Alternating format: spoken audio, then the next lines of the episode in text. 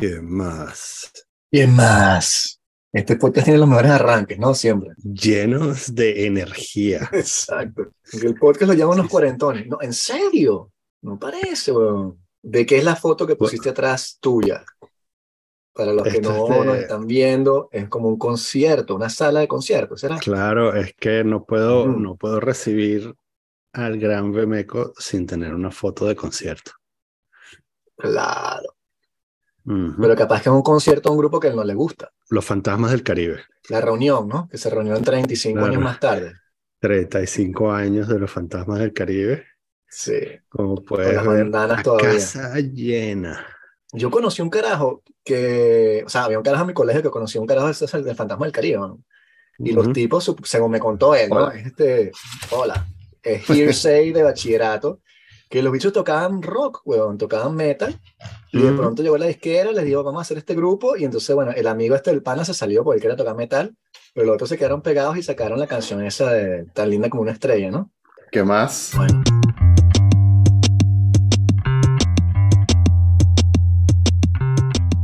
Hace tiempo, ¿no? Sí, sí, señor. Eh, De hecho, estaba mirando y fue hace demasiado tiempo. O sea, Sí, yo yo, dije, creo que fue hace como dos años. yo dije que había Qué que loco. volver a hacer pronto y la verdad es que nos pasamos, nos saltamos un año.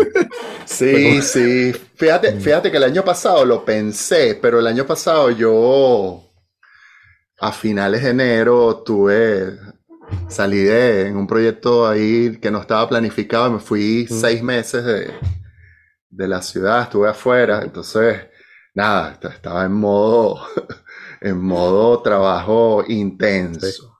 Ok. Tú sabes, cuando, cuando tú sientas que, o sea, que te cambian los valores de la sangre y tal, y tú dices, coño, me hace falta este, hablar un poquito de paja, Sí, sí. este, que no sea en el espejo, suéltanos una línea ahí y tal. Claro, no, y hasta ahora y me cae, dice, pues se me olvida. a esta hora cae perfecto además, porque ya es la hora así como que el final del día acá antes de cerrar y, y Claro. bueno. ¿Cómo Mira, van? justamente, justamente quería, este, quería preguntarte eso, pero no sé qué tanto puedes decir porque diste como una, un intro medio misterioso. Así que siéntete libre de decir, no, mi, mi contrato no me permite hablar de eso. No, no Pero puedo, tú- no puedo decir mucho, pero sí puedo decir un keyword que al menos tú, Daniel, vas a entender de inmediato. Ok, háblame. Estaba, estaba trabajando con a concerned organization. Ok. Eh, Loco. no, that- Bien. that's, that's all I can say. Está bien. Está bien. Bueno, chévere.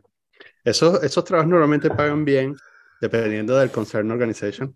Este, Sí, no, o sí. sea, normalmente es una buena idea.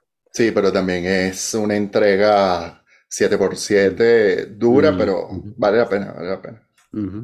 Trabajas en el Silicon. Valley Bank, seguro. Sí, más o menos. Estaba, estaba, estaba prediciendo que, que esto iba a pasar y no me escucharon.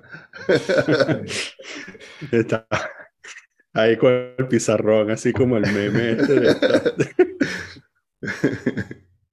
Este, qué bola esa vaina, ¿no? Sí, sí.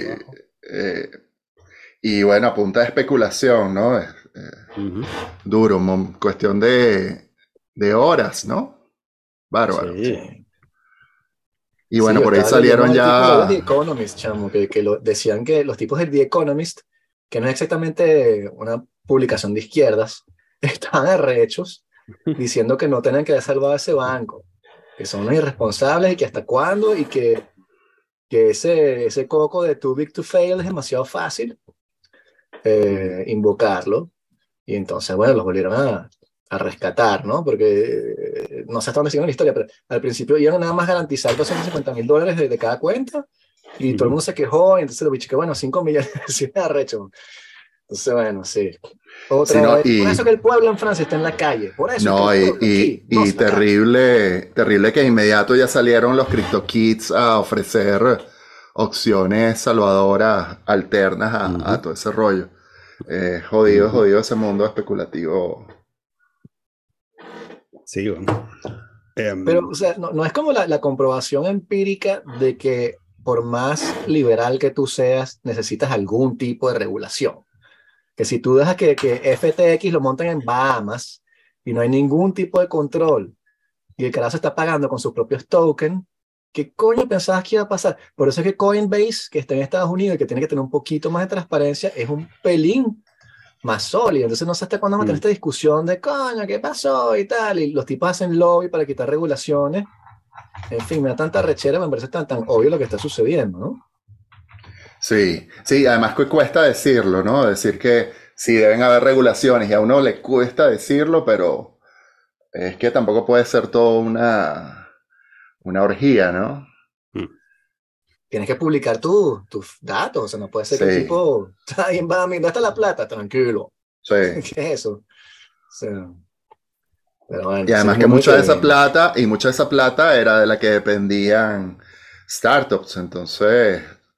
Sí. uf, Por eso eh, que la salvaron, si bien entendí es por eso, porque si no salvaban las startups, este, Roku creo que estaba ahí metida, en fin, no podían pagar nómina, y entonces dijeron, bueno, preferimos salvar a, a esta gente que... que Sí, que porque se sería un ahoguen". efecto en cadena, se vienen abajo una de esas cuantas startups y entonces, bueno, también Sí, eh, eh, más debacle, ¿no?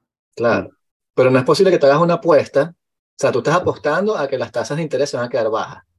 Pierdes la apuesta y después te reembolsan. O sea, ¿qué, qué es eso? Sí, es una, no? es una mantequilla, así, así, así hacer un negocio de riesgo es una mantequilla. Claro. Mm. Pero bueno, Sí. Sí. Muévete para Cuba, pues. Exacto. Muévete para Corea del Norte. ahí el riesgo es cero, porque no hay... Porque no hay plata. Sí. Sí. Igual ya hace tiempo yo le Este, decía a, a Daniel que yo no entiendo lo- los valores que están, con los que estamos moviendo. Que yo me acuerdo cuando era chamo, este, que Rico MacPato era millonario, tenía un millón. Y era así como que, wow, el hecho tiene un millón de dólares. weón". Yo día estaba leyendo que, que CZ, el carajo este de, de Binance, había metido un millardo en FTX. Y tú dices, pero ¿cómo? cómo? O sea, what the fuck? O sea, estos valores, ¿de dónde coño están saliendo? O sea, Elon Musk tiene no sé de cuántos millardos. O sea, no entiendo en qué punto llegamos a esas valoraciones tan descabelladas. En un mundo en el cual ya como que tener un millón de dólares, si tengo un millón de dólares, mundo que dale, un pelabola. Mm, Cuando chamo era como un millón de dólares, como que estás listo, no trabajas más nunca, tienes carros, tienes casas. Y hoy en día un millón, la verdad que, o sea, bueno, las casas están en un millón, weón. Entonces, depende de dónde vivas, obviamente, ¿no? Sí. Bueno, y es, y es muy loco porque acá, hasta, acá en, en Venezuela hasta hace dos años los inmuebles estaban súper eh, devaluados. O sea, podías comprar un inmueble a precios muy razonables y otra vez están inflados. O sea, ya otra vez. Sí. Sí, además que mm, es, es muy raro porque, bueno, por supuesto, las burbujas se hacen ver, ¿no? Eh, en- ves unos precios exorbitantes en algunas zonas y en otras zonas, digamos que todavía no se han revalorizado a- a- al valor, no, no sé si decir que debían tener, pero que s- solían costar o que costaron en su momento, si lo pensamos en dólares, ¿no? Pero hay otras zonas que están, pues, que tú dices, ya va, ¿cómo puede costar eso acá, ¿no? Eh, eh, Claro. Es muy, muy loco, muy, muy Pero loco tipo ese- así, tipo así la lagunita y contra y tal. o- Sí, sí, tal cual, tal cual, esas zonas y aparecen vainas de millones. Entonces tú De, dices, de- de dólares o de bolívares. sí, no de dólares, por supuesto. Una huevona. Sí, no sé, yo estaba hablando, o sea, bueno, no sé, porque también Venezuela es tan complicada, tan, tan extraña que tienes, tengo la impresión de que tienen estos rumores que lanzan, ¿no? O cosas que dicen y ponen a la gente a hablar y después no la aplican, ¿no? Pero me dijeron eh, hace poco, ¿no? Que el ministro de Educación había dicho que como los profesores no ganaban suficiente porque estaban ganando dos dólares al, al mes, algo así, este, que dieran clase nada más dos días a la semana para que se pudieran rebuscar los otros tres días. Eh, no, no he escuchado eso, Eh, pero yo que trabajo en la UCB, eh, te puedo dar de, de directo que el personal administrativo está más o menos en esa situación todavía. Claro, era, era un horario pandemia. Había problemas de transporte, habría, había problemas de... Muchos estaban fuera de la ciudad porque se habían tenido que mover, etc. Entonces, era como, como un horario para los administrativos, sobre todo, como que un- un- una flexibilización de vamos a trabajar dos días o tres días a la semana, dependiendo del cargo, pero eso se ha alargado y, lo que, lo que lo está manteniendo es el asunto del salario. O sea, hay secretarias que con el salario que reciben, si viven, qué sé yo, en los Altos Mirandinos, eh, con el salario que reciben no pueden, no pueden pagar el, el, transporte los cinco días a la semana. Eso es una vaina muy, muy loca. Eso es una vaina absurda. Lo que sí vi que la ministra de Educación sí salió diciendo que la verdad es que no había plata y, y, que los, los, salarios no se iban a aumentar hasta ahora. Supongo que en mayo harán algo, ¿no? Pero, pero igual es algo que no va a compensar, ¿no? Eh, es, una situación muy, muy loca. Yo, la yo, pregunta eterna es cómo, cómo hace esa gente, o sea, si estás ganando 20 dólares o lo que sea. Bueno, todos no se están rebuscando, eso se convirtió eso en una vaina de que es una, una locura. ¿Pero qué? Claro, ¿Vendes, ¿Vendes Toronto? ¿Vendes qué? O sea, o tienes varios trabajos, generalmente sí, eh, esos emprendimientos familiares, qué sé yo, gente que vende comida, venden cosas, o sea, hay de todo, hay de todo, de verdad que se ve, se ve de todo, pero, pero uno los comprende, o sea, claro. las secretarias, las secretarias trabajan medio tiempo, tres días a la semana y, y uno, y uno las comprende, pues, o sea, es muy jodido. Y, y en mi caso, bueno, yo, yo dejé de vivir del sueldo de profesor hace más de unos cuatro años más o menos. Mm. Estoy, estoy en la universidad por amor, pero obviamente yo no vivo de eso. Yo estoy haciendo otras vainas y buscando proyectos para financiar cosas acá eh, y por supuesto para, para, financiar mi vida, porque o sea, tengo, que, claro. tengo que sobrevivir, ¿no? ¿Y en cuál escalafón estás de profesorado? Yo soy asociado, no he ascendido a titular justamente porque eh, tengo unos 4 o 5 años rebuscando la vida con el, tra el trabajo de ascenso titular a, a, medias, con la prioridad en negativo. Pues. Mm. Okay. Sí. Ese es mi análisis. Sí, tal cual, tal cual. Pero bueno, dentro de todo, bueno, seguimos graduando gente en medio de este caos. Eh, Chamo, sigue... esa gente que esa, esa, gente que gradúa, este, o sea, esos chavos que estudian, que, que los que les das clases, este, son migrantes automáticos. Es que sí, son migrantes automáticos, ¿no? Sí, sí. Pero no, te lo pregunto porque, bueno, también cada vez se legitima más eso de, de que, bueno, tú te quedas, tú apalancas el hecho de que vives en, un tercer, en el tercer mundo y, y ganas en dólares y tal. Entonces me pregunto si se siguen yendo de, automáticamente o se quedan a. No, a no, hay. Uh, bueno, fíjate, eh, yo este semestre estoy dando un curso del quinto semestre. Uh -huh. Un curso obligatorio, el último curso del área de programación. Eh, son estudiantes de computación, es decir, son estudiantes que están... Uh -huh. eh, yo tengo un curso de 12 personas y yo estimo que de esos 12, 10 están trabajando remoto para afuera, estando en quinto semestre. Y cosa que siempre ha ocurrido, pero, pero siento que están como en cargos más ya eh, digamos que la dinámica hace 10 años, no, en el quinto semestre estarías trabajando, pero no, no con un puesto de junior developer, posiblemente. Sí, sí, sí. Eh, y estos chamos están y están trabajando en cosas bien. Y un compañero de trabajo hizo una encuesta en segundo semestre uh -huh. y como el 80% está trabajando. Y muchos respondieron que estaban trabajando en tech. Un chamo de segundo semestre. O sea, eh, es, es, la combinación de crisis más necesidad de gente en el área de tech. Es, es, un, es, una cosa muy, muy, muy loca. Eh, te, te, puedo, este, tengo una pregunta, este, una, una pregunta para, profe, para profesor. Eh, dado este entorno, estos entornos de alta rotación, que sabes que cada vez es más común y, y además más acelerado, eh, mi, mi instinto de viejo me dice que con esa rotación no hay tiempo suficiente para hacer proper engineering. Eh, y no, no, hay, no hay tiempo como para, como para absorber el, el conocimiento necesario para hacer, eh, para construir cosas que perduren en el tiempo. Sí. Y y me parece que la gente sabe lo que está pendiente es de saltar de un sitio para otro, ¿no? Sí, cuando hablas, cuando eh, hablas de rotación, ¿es de rotación de gente o rotación de... de... Rotación de gente, sí, no sí. de personal, sí, rotación sí, de gente, ¿no? Eh, y entonces, eh, claro, y el aspecto que más me asusta de todo esto es que, bueno, e, ese es el, digamos, la, la, el, uno de los aspectos fundacionales de toda la estructura, todo el entramado social, ¿no? O sea, eh, todas las herramientas de comunicación que usamos están eh, ah, mantenidas, no construidas, pero sí mantenidas por Junior, ¿no? Sí. ¿Cómo? O sea, primero, ¿estoy equivocado? No, no es súper normal la rotación y es una pesadilla. Eh, yo procuro no llevar proyectos de, desarrollo que tengan equipos eh, ni siquiera pequeños, porque eh, em, no puedes estimar, o mejor dicho, tienes que estimar puyando, ¿no? Metiendo, metiendo demasiada incertidumbre y eso aumenta los tiempos y los costos.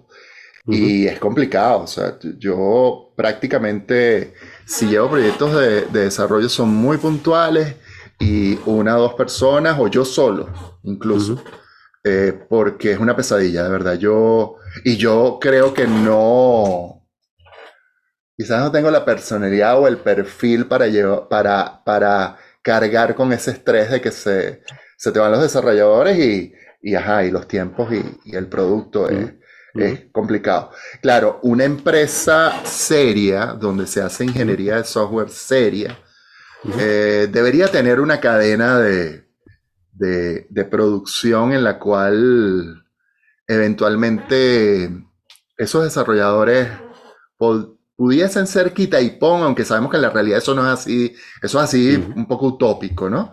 Eh, porque hay una curva de aprendizaje, hay sistemas que son muy complejos y, no puedes meter a un junior a meterle mano. Eh, y si le vas a poner un junior a meter eh, mano, tiene que tener un, un senior al lado haciéndole coaching, ¿no? Porque, porque es muy fácil cagarla y, tumba, y tumbar un sistema en producción, ¿no? Entonces, sí, eso es una pesadilla.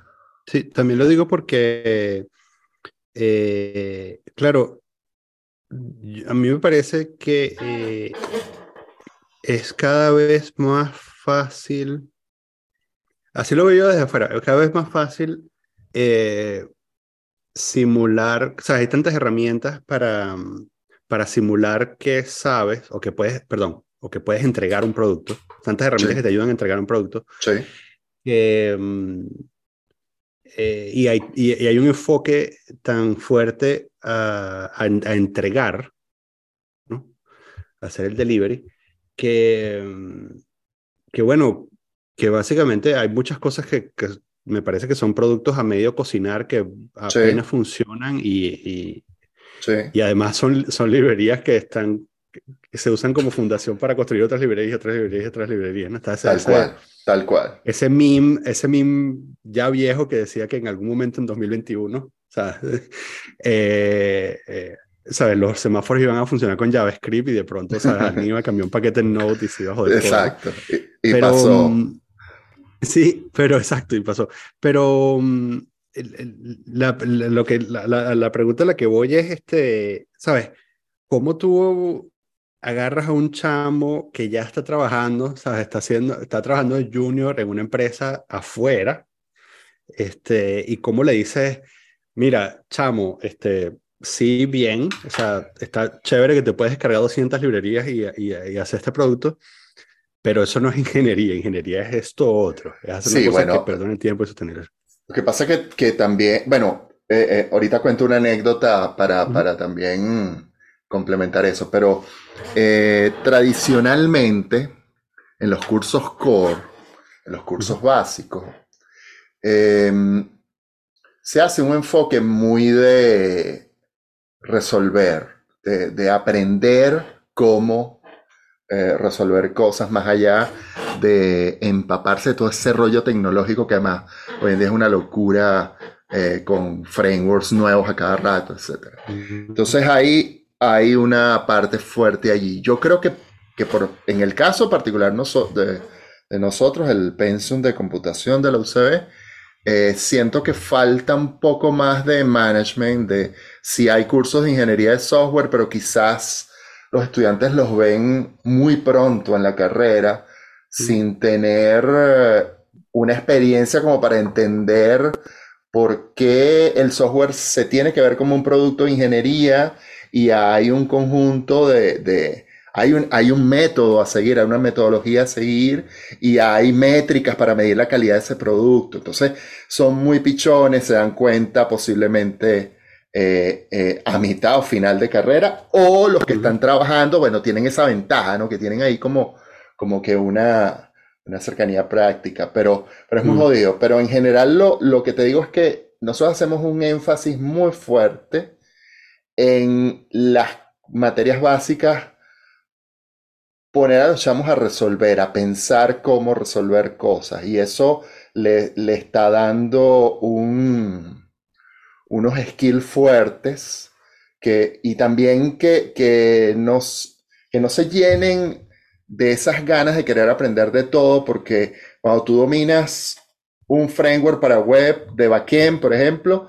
posiblemente el resto son muy similares y entonces eh, eh, eh, la curva de aprendizaje va a ser relativamente fácil. También nosotros no rara vez le damos tecnologías en clase, las tecnologías se las aprenden cayéndose a golpes con los mm. proyectos y las asignaciones prácticas, salvo que sea algo muy puntual. Por ejemplo, en el curso que yo estoy dando, una de las cosas que hacemos es meterlos en el mundo de programación funcional. Entonces, bueno, yo les doy un curso usando Haskell. Entonces, bueno, sí, ahí hay un lenguaje específico en las clases, pero es porque, bueno, usamos Haskell como forma para que ellos vean lo que es functional programming, que además ahorita está en todo. Entonces, también hacerles entender que, mira, ahorita en JavaScript tú tienes un poco de cosas funcionales, pero eso no significa que ese lenguaje sea funcional. El lenguaje funcional es esto. Lo que está pasando es que eso te da poderes, te da superpoderes y, y los lenguajes los están incorporando, pero no significa que JavaScript, por ejemplo, sea multiparadigma, no. Entonces esas cosas, eh, las clases son un buen momento para hablar con ellos de eso, porque eh, van, de hecho los chamos se entusiasman, ven, qué sé yo, que uno les muestra una función lambda y dicen, ah, coño, pero eso está en JavaScript. Sí, claro, pero, pero viene de aquí, viene de aquí, tiene sentido acá. y, entonces, bien, yo, a, mí, a mí me encantan esos cursos porque de alguna forma, además es un curso pequeño este semestre, entonces bien, como que bastante cercano.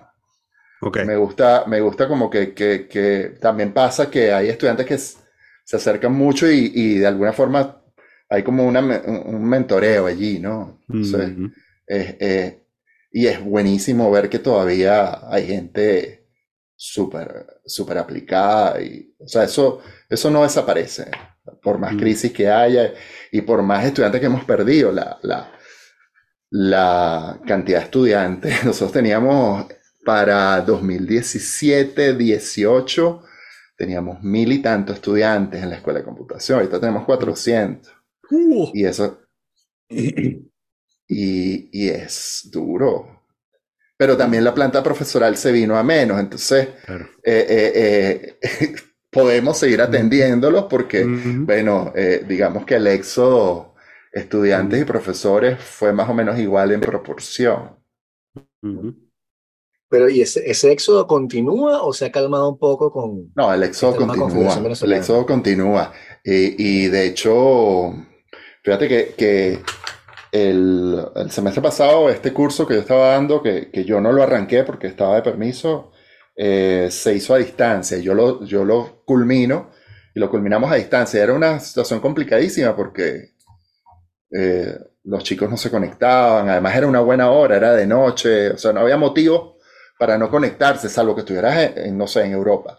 Em, y bueno, el rendimiento fue malísimo, fue terrible, fue, fue, y yo este semestre dije, no, eh, vengan para la universidad,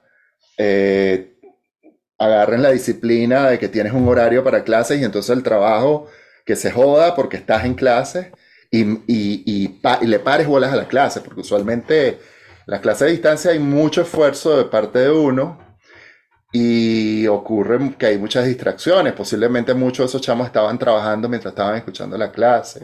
Entonces, yo, yo apliqué esa este semestre y esa es la, anécdota que, que, dije que iba a apuntar. Eh, este semestre les dije no. Eh, muchos quieren clase a distancia y dije, bueno, los primeros tres temas quiero que sea presencial. Ustedes tienen que volver a recuperar el, el hábito de, de, no tanto de venir a la universidad, pero sí de que las horas de clase están en clases, no están en otra cosa y, están ahí. Les he puesto un nivel de exigencia eh, relativamente fuerte, no en cuanto a la exigencia per se, sino a eh, la proximidad de las entregas, entregas muy rápidas para obligarlos a que, que estén motados en el curso y está funcionando. ya la semana que viene hago el primer parcial, vamos a ver si, si no me decepciono y, y, entonces en posición fetal cuando esté corrigiendo. Pero, pero sí, es, es muy complicado. Estos últimos tres años eh, a la educación le, hicieron, le hizo mucho daño. Hizo mucho daño. Eh, eh, además, una generación que tiene problemas de atención ya por naturaleza. Entonces, además le metes esa barrera de las clases a distancia, eh, es jodido. y nos preguntan, en el, en el, perdón, nos preguntan en el chat que si todo el mundo se está yendo, ¿qué es lo que te mantiene a ti en Venezuela? Bueno, digamos que, que estoy aquí porque puedo, básicamente. Mientras pueda, estoy. también lo que dije hace rato, pues yo estoy haciendo cosas también para afuera desde hace tiempo y, cuando, el año pasado estuve prácticamente todo el año afuera, estuve desde finales de enero hasta mediados de octubre. Entonces, bueno, eh, eh, y bueno, eh, acá no es solo dar clases, ¿no? Una universidad que, que tiene posgrados, yo, atiendo gente en posgrado. la, la carrera de computación es una carrera con tesis, trabajo de grado. Yo dirijo trabajos de grado, eh, llevo un grupo de investigación que, para bien o mal, todavía existen los grupos de investigación y estamos ahí mm. trabajando con las uñas, ¿no? Entonces, mientras yo pueda, estoy. De hecho, yo, yo ya estoy jubilable, de hecho, porque este país es, es raro en ese sentido. Un profesor con 25 años de servicio se puede jubilar. Yo cumplí mis 25 años de servicio en octubre del año pasado, es decir, yo ya soy un agente libre. En cualquier momento yo puedo decir, hasta aquí llegué, ¿no? ¿Y te dan tu jugosa pensión de cuánto? ¿De dos dólares al mes? Eh, sí, sí, eso no, no, no, no, no vale la pena ni decirlo porque efectivamente eso no es el, no es el beneficio, ¿no? Claro. Sí, eh, eh, aquí también, también en el chat, este, Ricardo Maya estaba diciendo que, bueno, que él configura sus que hace muchos trabajos, eh, a pesar de no ser desarrollador, hace muchos trabajos él mismo. Y que Python es un game changer. ¿no? O sea, quería, pues, como una obviedad, pero quería, quería saber este, tu visión, ¿no? Como, como ente democratizador, más bien, como lenguaje democratizador. Mira, mi una uno de mis tópicos de formación como, como computista es justamente el estudio del lenguaje de programación, el diseño del lenguaje de programación y, y te puedo decir que Python como lenguaje de programación es un asco.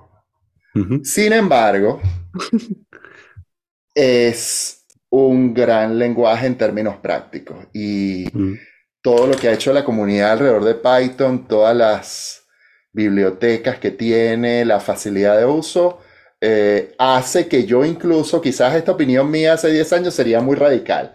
No, eso es una mierda de lenguaje. El scope yo lo puedo tocar. ¿Cómo es eso? Que yo puedo tocar el scope. El tipado dinámico, ¿qué es eso? La implementación de las clases de asco. Todo eso es verdad y lo, y lo digo con conocimiento de causa. Sin embargo, es un lenguaje que resuelve, que, que tiene eh, en, el, en el mundo web, tiene buenos frameworks para desarrollo. En la parte de data science, ni hablar todo lo que hay. De hecho, es es lo que me está dando prácticamente de comer en los últimos años. Entonces, eh, eh, nada, es, un, es un lenguaje que, que hace el trabajo. Eh, si lo vemos con lupa van a salir cosas, como también pasa con JavaScript, que, que me parece también un lenguaje terrible.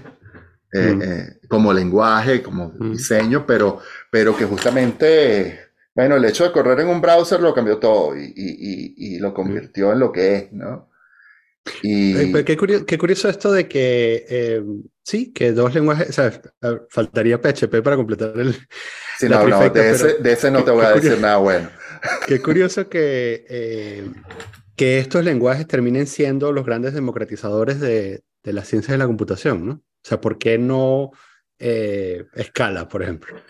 No, bueno, porque, porque una cosa es lo que uno produce diseñando un lenguaje, pensando en todas las características de un lenguaje eh, que debe tener, y por otro lado es lo que ocurre en, en la industria, ¿no? Y entonces, bueno, esos son estándares de facto que, que los pone la industria. Hay un ejemplo clásico, yo siempre lo pongo en clases y eh, cuando tengo que dar charlas sobre el lenguaje.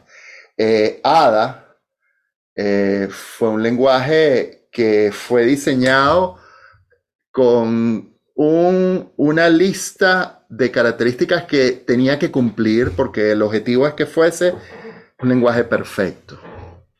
Es un tremendo lenguaje, pero fue un gran fracaso. Porque, bueno, estaba en paralelo estaba todo el, el auge de C++ y otras, y otras y otras cosas que ocurrieron, sobre todo mediados de los 90. Además, a mediados de los 90 nace Java también.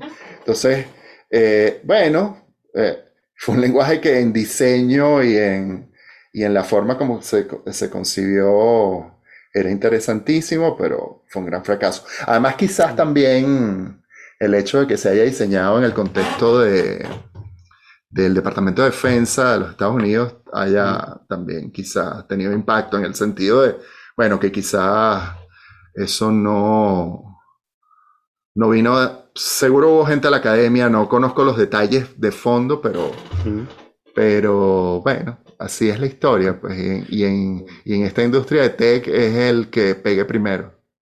Sí. En eh, eh, eh, un.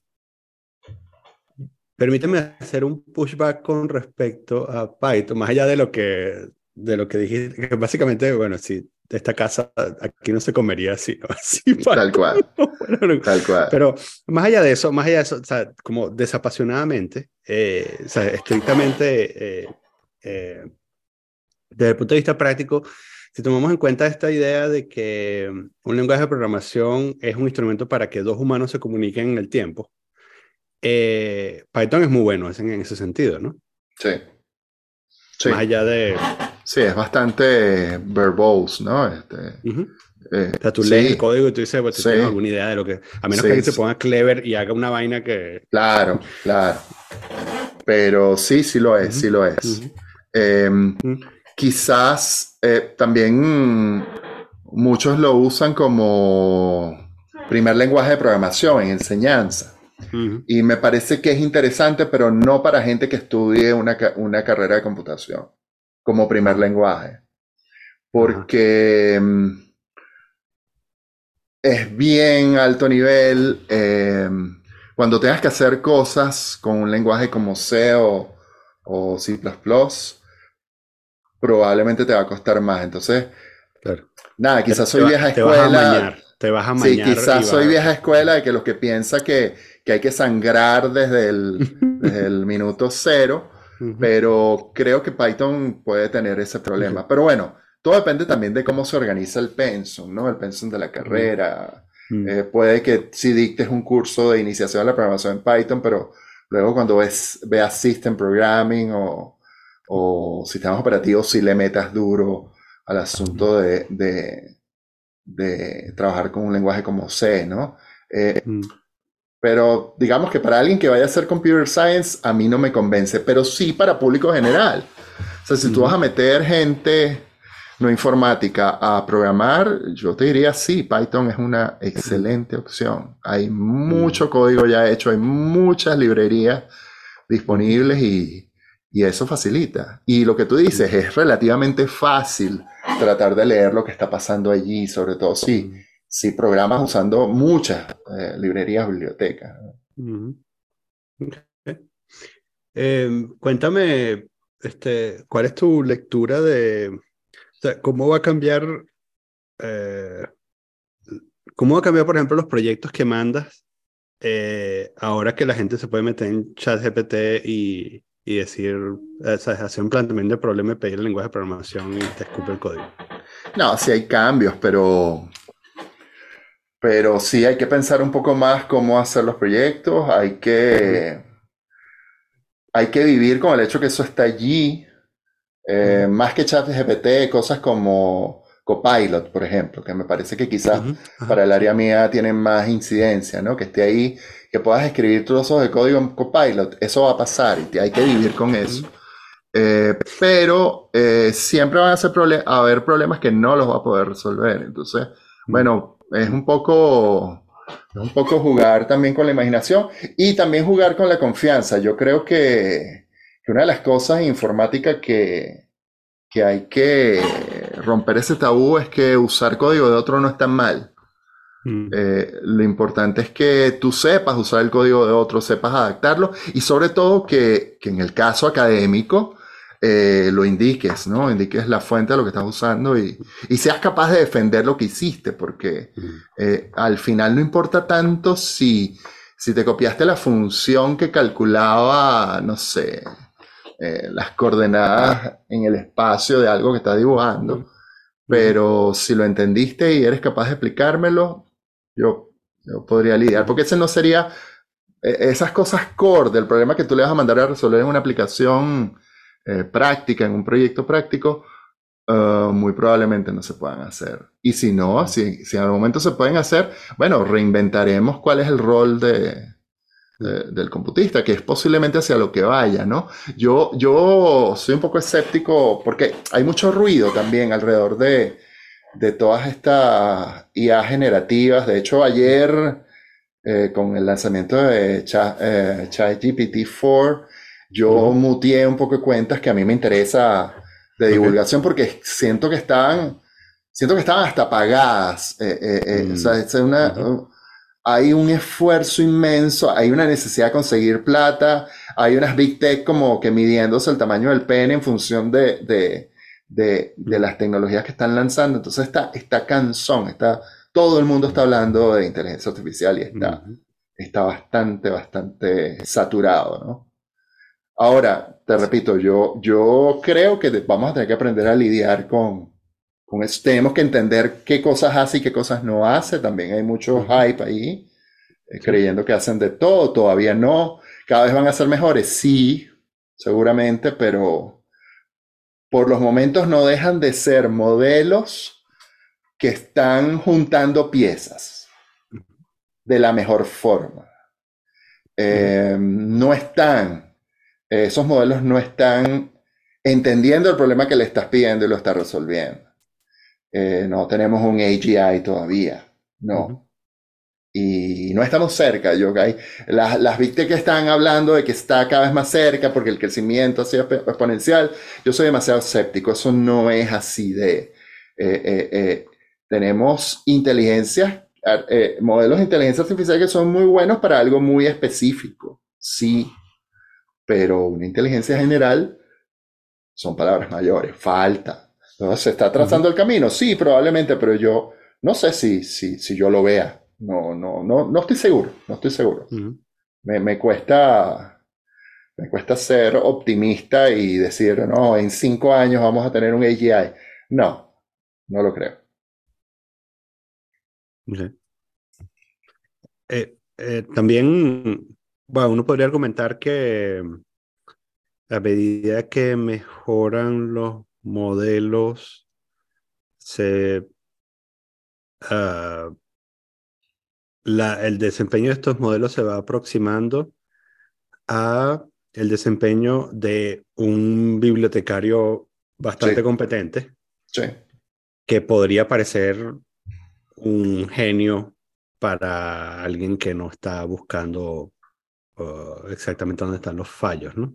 Lo que quiero decir es que va a ser difícil de distinguir lo que es una AGI de lo que de la salida de estos modelos. Sí, es probable, pero para tareas específicas. Sí, sí, sí, para los, los los known unknowns, ¿no? O sea, el gran problema es ese, que los, los unknown unknowns eh, siguen siendo un, el dominio de los humanos, ¿no? Sí. Pero este asunto de poder, poder, acceder, poder resolver, ah, poder ver cómo se resolvieron problemas que ya están resueltos. Sí, Si, confías, si confías en que, en que te dicen que, si confías en el output. Sí. Y, no, y, vas a sustituir gente, y vas a sustituir gente por, por, por eso. Pero eso también te va a decir que posiblemente ese trabajo era un trabajo automatizable y que esa gente, bueno, la vas a tener que poner a hacer otras cosas. Posiblemente su vida era un poco miserable si su trabajo, si en el corto plazo eh, eh, va a ocurrir eso, es que su trabajo es es un trabajo que, que, no envidiaría, ¿no? Y posiblemente esas eh, personas puedan hacer algo mejor.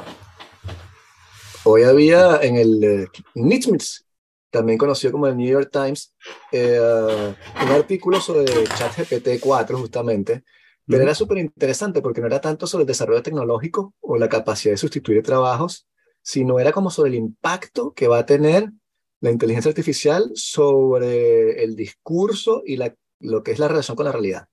Mm. Porque funciona como una especie de efecto multiplicador eh, y hablando de una serie de cosas que yo ni había calculado, que tú puedes, este, si tú eres un ruso que quieres llenar la, la, internet de mierda, puedes utilizar este chat GPT para multiplicar lo que sería tu trabajo de troleo y crear aún más distancia.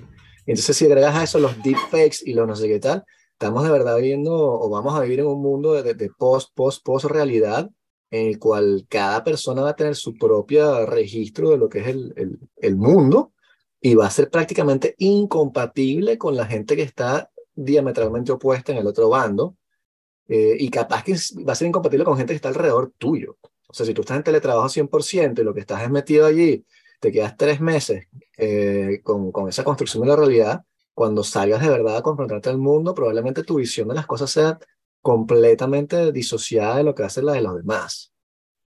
Muy interesante. Sí. No, y, vamos a tener eh, scams y phishing, por ejemplo, cada vez más efectivos, ¿no? Eh, no va a ser alguien machucando ahí el idioma que tú dices, epa, porque estás escribiendo así. Sí. Eh, Decían que, por ejemplo, el, catfishing, ¿no? Que es cuando una jeva te trata de quitar plata diciéndote que eres bonito. Este, que eso con una inteligencia artificial y una, un deepfake, que chamo, o sea, la gente... Sí, mucha gente va a caer. Estaba, sí, estaba escuchando incluso un podcast que estaban hablando, yo no sabía, sobre una, no era inteligencia artificial, era un chatbot que, te, que era tu novia. Te decían, este chatbot es tu novia. Y la gente estaba al tanto de que supuestamente era su novia y establecían relaciones tan profundas con el chatbot que cuando el bicho hizo un update, la gente se quejó y que me cambiaste a la jeva, esta no es la jeva, que esta no es mi jeva y tal. Y fue una catástrofe. Los caras tuvieron que desactivarlo y le mandaron a la gente links sobre sitios web anti-suicidio, porque pensaban que la gente se podía suicidar, porque hay gente que estaba de verdad enamorada de este chatbot que era un chatbot sexy, también te decían, ¿eh? una cosa muy... Eh, bueno, como, como el de Her, la voz de Carla Johansson. Totalmente como Her. Era exactamente eso, y la gente lo sabía y estaban contentos, o sea, no, no, hay ningún problema con que, con que tu jeva sea un chatbot ahí que te dice, tengo unas pantaletas rosadas y tal. Claro. sí. Sí, sí. Además, en ese tipo de, de scams, eh, es un asunto también de tiempo, ¿no? Eh, es que la persona caiga, pague de los datos de la tarjeta, qué sé yo, y ya voy con otro, ¿no? No es una cosa a, periodos a, largo plazo. uy, ahí... Porque también supuestamente puedes hacer marketing de verdad este, afilado, apuntado a cada persona. O sea, con inteligencia artificial tú puedes decirle, mira, aquí está la historia de, de, de las búsquedas de Bemeco eh, métete ahí y dime exactamente qué tipo de discurso tengo que tener para venderle esta computadora. Exactamente. Y te lo va a hacer en cinco segundos, que antes teníamos un equipo de marketing ahí haciendo inbound marketing y tratando de descubrir vainas. Y el chat GPT te lo va a hacer este, en abrir y cerrar de ojos, ¿no? Sí, y, y, y, si en, en, la situación actual, que, que, yo siempre jodo, es un poco pedante, pero, pero es una realidad smartphones dumb people, ¿no? Este, imagínate si lo potenciamos eh, eh, con, con, esos, con esos casos, casos de mm. uso de, de, inteligencia artificial. es complicado, yo creo que ahí el asunto también es, bueno, las generaciones, las generaciones más jóvenes vendrán con eso en el ADN, vendrán, pero hay una buena parte de la población que está desconectado de eso y son... Hay, hay, hay que resolver ahí también un rollo de educación, ¿no? Va a haber una brecha eh, complicada, ¿no? Sí, porque bueno, yo también, o sea, yo caí también en el dumbing down del, del chat GPT, porque tú le metes un artículo de cinco páginas y le dices, resumen está en dos párrafos. Sí. El trabajo que te hace es bastante fidedigno. Sí, eso es Lo un buen... te cuestiona es increíble, como que ¿por qué me estás las cinco páginas estas si el bicho este en 20 líneas me lo dijo todo, ¿no? Entonces, Sí, para bueno, me da también miedo. Sí, eh, para escribir un paper, este, necesito un, un título que tenga punch. Eh, que no es, como es un paper, no es necesariamente un clickbait, ¿no? Pero, pero ya se está viendo títulos tipo clickbait en, en artículos científicos. Eh, Ujú. por lo menos en computación los hay. Eh, le das el abstract y la vaina te va a escupir un- una, pro- varias propuestas de título y tú ahí puedes sí, sí. entonces, eso es un buen uso. eh, Y ahí yo eh, Claro. eh, eh, eh, totalmente de acuerdo, porque es, que es es una herramienta, eh, te está ayudando, ¿no? Tú, no, tú, tú sabes de lo que estás escribiendo, ese paper es tuyo. Tú lo que estás es tratando de, de, de como que a- acelerar tu, tu, tu creatividad, tu imaginación con la ayuda de, de una cosa allí que, que está entrenada con, con mucho, mu- mu- mucho texto y es capaz de, de, de inferir de allí algo con sentido, probablemente. Y si es algo sin sentido, bueno, tú, tú sabes, ¿no? Epa, no, Claro. aquí, está, aquí está pelando bola. Ujú. Claro, pero las economías de tiempo, como dices tú, son fascinantes. o sea, Claro, yo tenía que claro. hacer, me, me, me pidieron un benchmark, ¿no? Que es cuando tú comparas todos los productos del mercado. Y entonces, en vez de estar metiéndome en Google como un gafo y poniendo, tratando de hacer búsqueda, le dije al chat GPT, hazme una cartografía de todas las empresas en Francia que hacen este tipo de software. Claro. Te lo saca en 10 segundos y después le dice, ok, ahora ordénamelo por precio. Y te ponen los precios, claro, después tienes que confirmar los precios porque no es, no es exactamente Claro. justo, ¿no? No, no porque ChatGPT no busca, Claro. Ujú. pero sí, el, eh, la que está implementando Microsoft sí busca. Entonces tienes allí como que un nivel de confidence mayor y entonces, coño, eh, eh, por supuesto, al final tú tienes que hacer todo un, un Sí. chequeo, ¿no? Un fact-checking de todo lo, lo, lo que tienes allí, pero efectivamente es ahorro de tiempo. Sí. Sí, porque es verdad, este, y eso lo hablamos vez con Daniel, este, que yo no sabía eso, que el, que el chat alucina, ¿no? E inventa cosas. Y, este, y un amigo hizo la prueba, fue loquísimo porque me dijo, este, mira lo que le puso el chat GPT y mira lo que me puso, ¿no? Y entonces lo que le puso el chat GPT fue, ¿quién es Vicente Uribe? Y sacó, pero una vaina que Claro. no tenía nada que ver, o sea, no estaba tampoco completamente, o sea, sí, por, por ejemplo, como que Vicente Uribe nació en Venezuela, pero vive en Estados Unidos. Pero después sé que era un inversionista que tenía esta empresa y que no sé qué tal, y te decía, aquí están los links. Y el LinkedIn que te daba era un error 404, que mi LinkedIn es muy fácil de conseguir. Y el bicho ni siquiera consiguió eso. Te puso error 404, la empresa que... Claro, es que, es que no lo buscó, lo generó. Sí, exacto. El asunto es ese, no lo buscó, lo generó.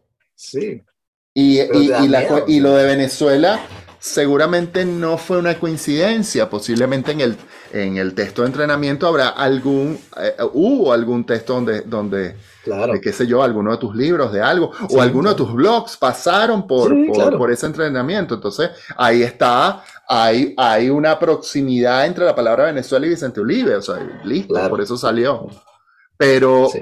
pero justamente eso lo está infiriendo de la data de entrenamiento, no está buscando, no está yendo a internet a buscar Sí. quién es Vicente él está Claro. escopiando algo con sentido, bien escrito, etcétera, pero si es cierto o no, bueno, ah, Sí. ese es el texto que hubo mayor probabilidad de generarse para la pregunta que hiciste, Sí. Pero incluso me atribuyó, imagínate, me atribuyó la, la escritura y la dirección de una película que se llamaba este, Taco Girl and Salsa Chick. Y la película existe.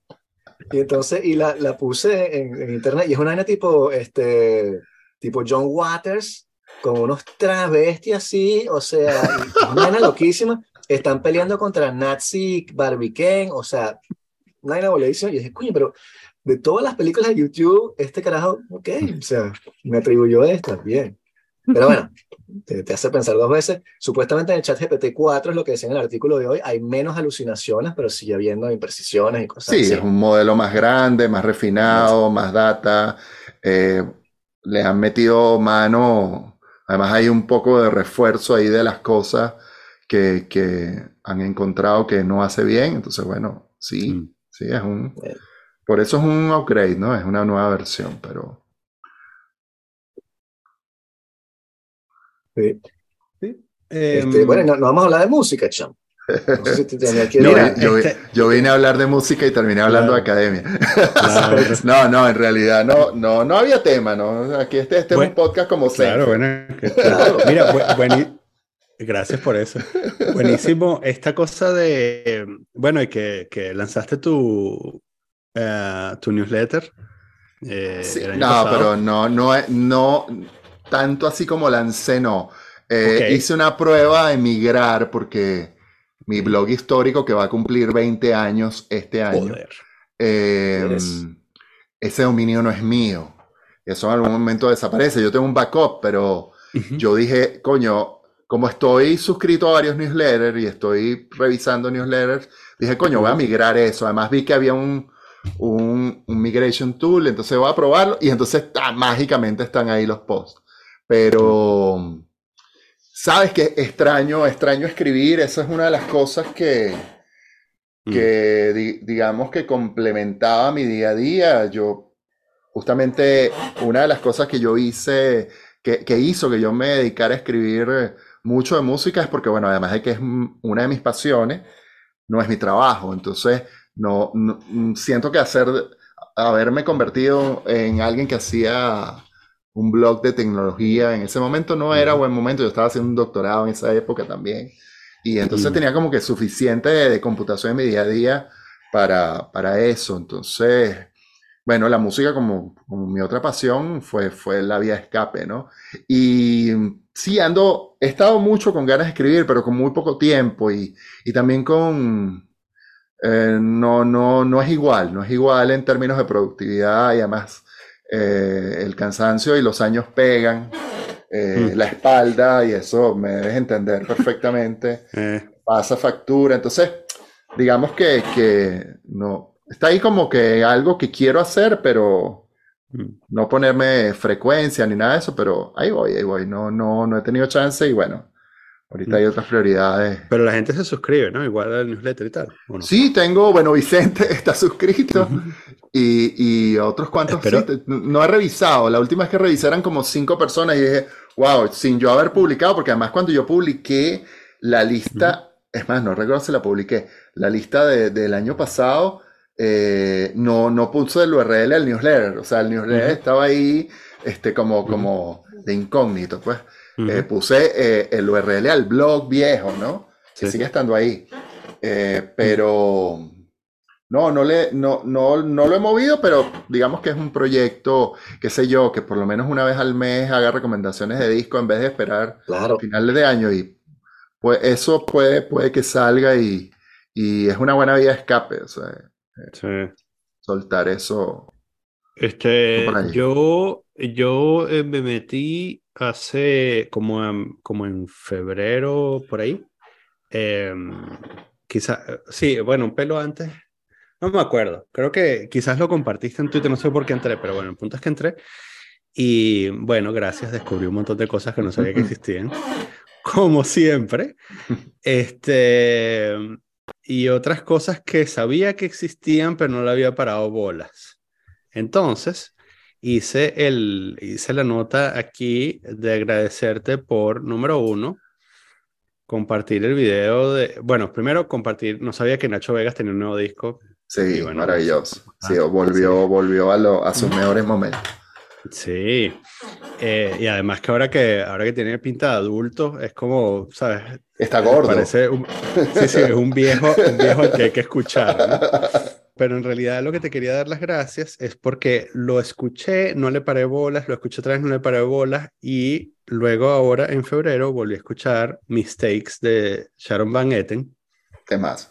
Que tiene ese video fantástico que en las últimas dos semanas lo he visto como 40 veces. en, en realidad lo he visto como ocho veces en las últimas dos semanas. O sea, es casi una vez por día.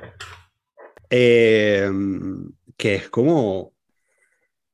Eh, o sea, me encanta porque, claro, eh, este personaje que ella se creó, que es de, de, la tipa que está lidiando con peos personales, hace esta cosa que es, bueno, la liberación, ¿no? Este video de, de mistakes.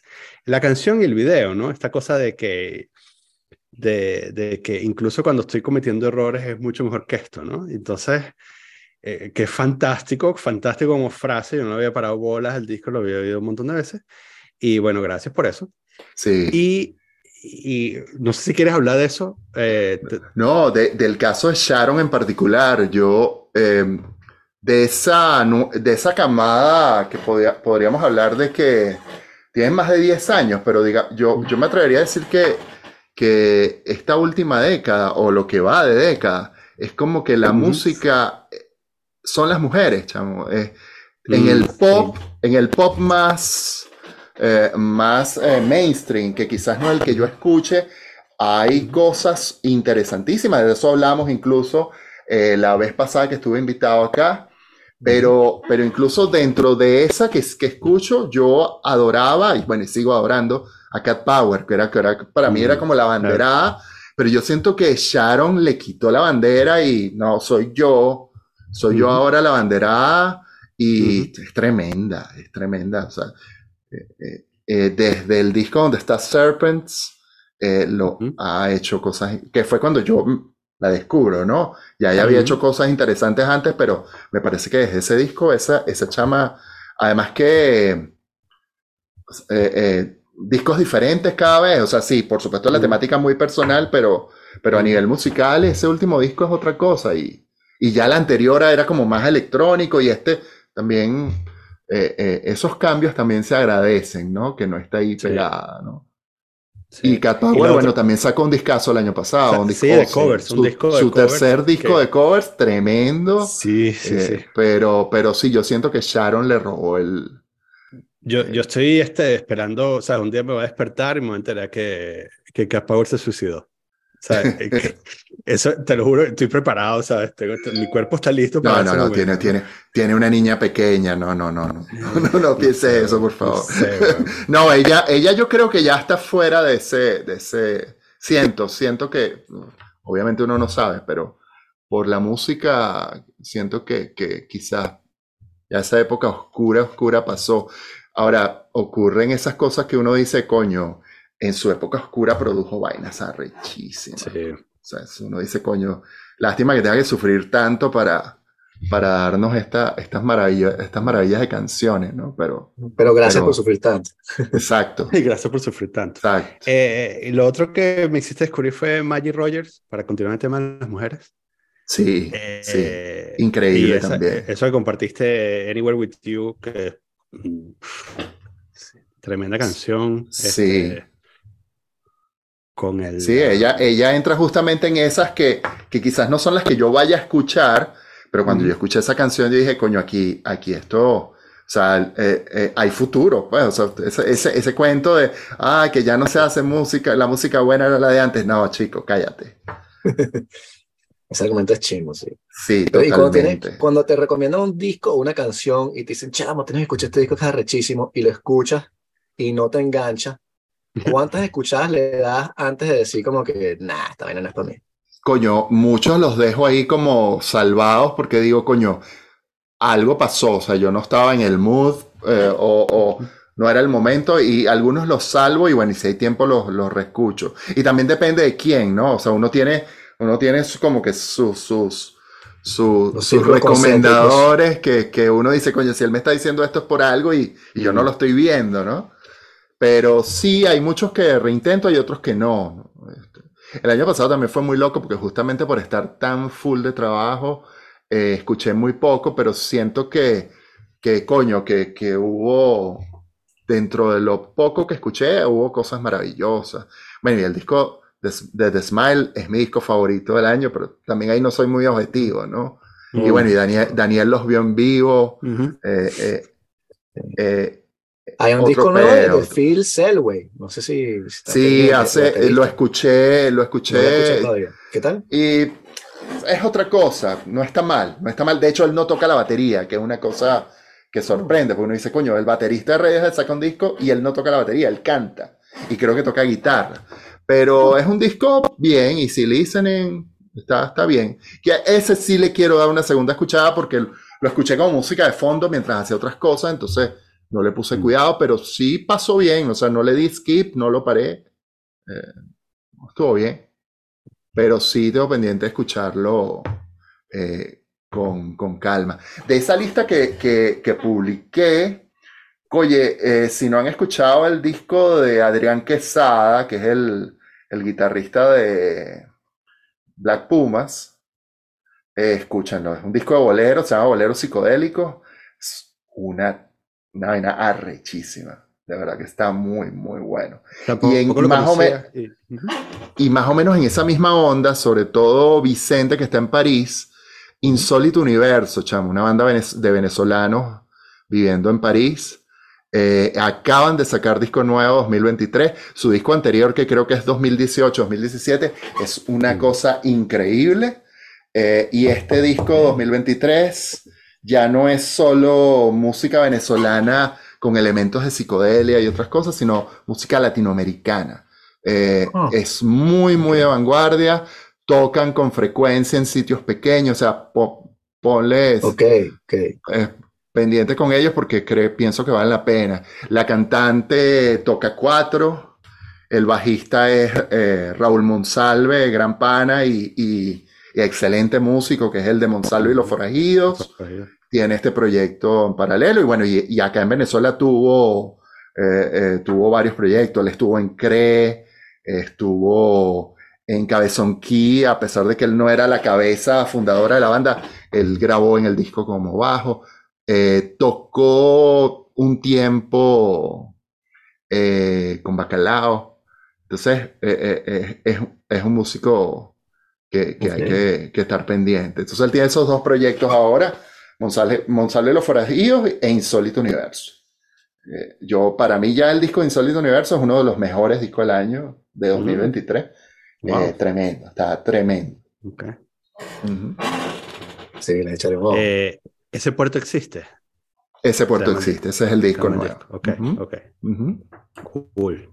Yo no sabía que ellos estaban en París. Sí, están en París. Carrecho. Cool.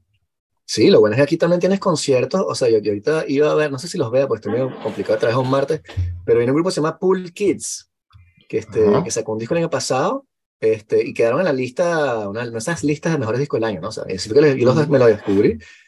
Bastante interesante y cuando me metía a, a ver, chamo, el concierto estaba en 20 euros.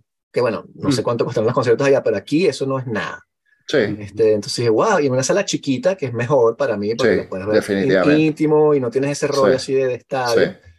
Y entonces, bueno, hay muchas, muchas cosas que puedes ver así, bueno, bonito, barato. Yo voy a orden público aquí por 20 euros, de hecho, 20, 25.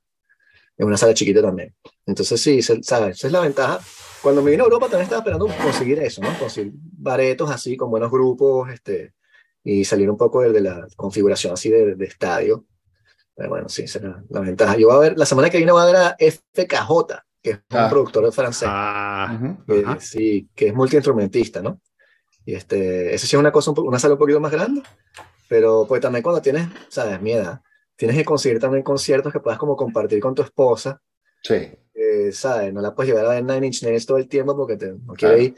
Entonces, después te cansas de, ir solo también un poco y quieres compartir. Sí. Dices, ah, mira, viene FKJ y tal, vamos a echarle Pero eso ya es otro, un poco más, más caro, como quien dice. Sí. Y así este, este, este año, chamo, esperando el de The National. Ah, Muchísimo. Ese, ese primer adelanto me encantó. Y bueno, el Vicente mató se, también. Vicente se cayó, Vicente se cayó un hueco de, de, de National al principio de este año, ¿no, Vince? Mal, caí en un rabbit hole así mal. de- No, pero es que Pues yo esa- de National, yo, yo era más de Trouble Will Not Find Me y me Ujú. encantaba ese disco, pero los otros les paraba mucha bola como ñe. Y entonces después, como, como en el trabajo que estoy nuevo, puedo escuchar burda de música, este, me puse, digamos, ya toda esta vaina. Y empecé esa Alligator, Boxer, toda esa vaina. Y estaba pegada con High Violets, que está así, Es mi favorito. madre, un poquito está en la Ese es mi cabeza. Sí, favorito. chama, está muy bueno ese disco. Y sabes, con la letra y tal, que te lo puedes vacilar bien porque este, los tipos se la, se la traen. Entonces, sí, estás pendiente de ese. El que salió ahorita, que me gustó, era el de Gorila. El de Gorila es nuevo. Sí, pero cuando hay una, interesante. hay una canción con, Con Bad Bunny. con Bad Bunny y entonces yo, por más de que uno envejece y es más tolerante, coño, me, me, me cabría mucho, pero, pero sí escuché, sí escuché unas cuantas canciones, Sí. lo tengo en la cola, lo tengo en la cola para escucharlo, y- Claro. pero sí, Es todo que lo que hace Damon, esa, sí, esa cosa como que, ¿sabes? Este, no me acuerdo cómo es que se dice, Cracker Island es una cosa como que cae en un culto y una broma así, en fin, tiene toda esa, que si te Mm. metes deep en la, en la letra de trabajo del tipo es mucho más interesante que si, si escuchas nada más la, la música que, que, Sí. que está un poco más desigual de lo que ellos hacían antes, ¿no? Que parecían poco, como Demon Days era más sólido, consistente como álbum. Aquí tienes cosas muy diferentes y entonces está Nicky Six y tal y qué sé yo. La canción con Tame Impala está bien de pinga y sí, después te lanza un reggaetón con Bad Bunny que te dice what the fuck, o sea, no está, está divertida la canción, pero why? Y entonces, bueno, Y, y yo tengo, yo tengo en el watch list de YouTube una entrevista de más de una hora que le hizo Apple Music. La gente de Apple Music suele, suele tirarse unas buenas entrevistas y con motivo del lanzamiento del disco estaban encerrados con él hablando en su casa. Eh, está muy, o sea, vi, vi pedacitos y coño, de hecho, varios pedacitos se convirtieron en videos corticos que han rodado por ahí y está, está interesante. La tengo ahí pendiente de Ah, ver bueno. porque eh, ese tipo siempre, siempre es interesante escucharlo, siempre.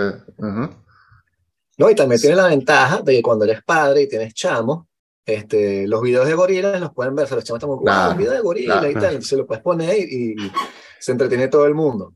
Oye, es muy loco también porque en, en un par de meses el carajo se va a cambiar la cachucha y sale de gira con Blur. Entonces, Cierto. sí, porque sí, sí. Este, este es el año de, de, de- de la gira de regreso de nuevo. De Blur, y está también The Strokes girando otra vez. Ajá. Sí. Sí. Bueno, vienen a París. Me parece que ese fin de semana yo no estoy. Este, yo iba a ir solo también. Dije, bueno, voy a ver. eh, o sea, un line-up de esos, ¿sabes? The Strokes, eh, Dry Cleaning, que también lo tenías ahí, ¿no? Una parranda de gente. Sí. Y bueno, nada. No, pero no puedes ir porque tenemos que irnos de vacaciones con los chamos. Yo, coño, madre. Pero bueno, capaz que es mejor así, porque no sé. O sea, uno se conforma con. Si la vida te da limones, este, Sí, pues claro. escuchas música de limones, porque vas a hacer. Claro, claro. Este. mm, Al. Yo, eh, bueno, eso, te- no sé si, si lo dije explícita- explícitamente o no, pero el, sí, mi disco favorito del año pasado fue el de, el de Always, y además que lo he seguido oyendo, o sea, se acabó el año y lo sigo oyendo, Ah, está Este, bien, sí. porque además, además ahora, ahora me lo encuentro en la radio, lo cual me parece de pinga, Eh, que además es una de esas cosas que los primeros dos discos de Always me parecía que eran, bueno, sí, está bien, estos chamos hayan aprendido a usar las guitarras y tal. No, no, ¿sabes? No, no, no les daba, no les daba, o sea, decía, sí, bueno, yo he escuchado esto un montón de veces, ya estoy, ¿sabes? Estoy demasiado viejo y esta fórmula la he escuchado un montón de veces. Y entonces salió este otro disco y por casualidad oí una canción y dije, what the fuck hicieron aquí? ¿Cómo hicieron este sándwich de textura? este, y que, ¿sabes? Me parece fantástico. Y digo, y, ¿sabes?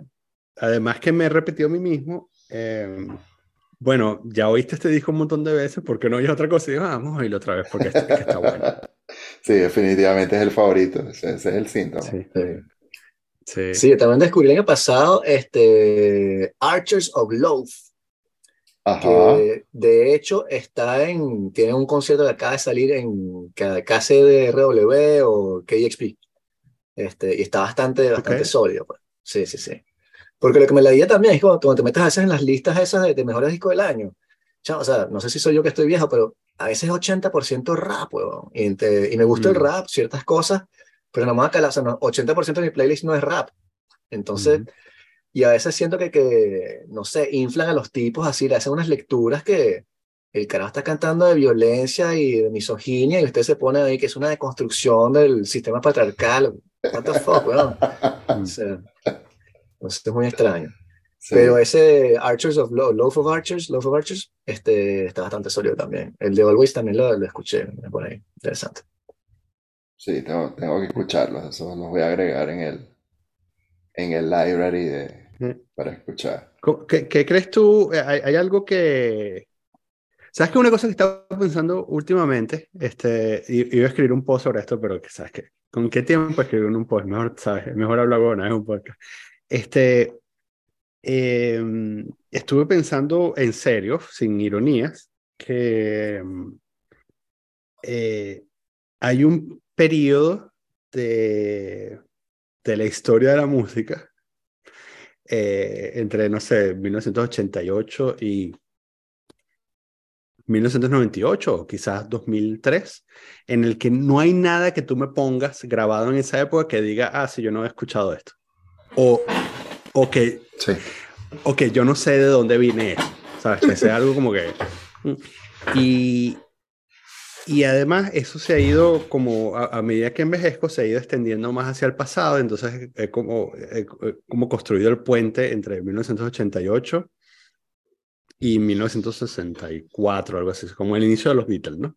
Entonces hay, hay pocas cosas que, que tú puedas poner en una radio eh, de música, ¿sabes? De clásicos que yo no haya oído antes, ¿no?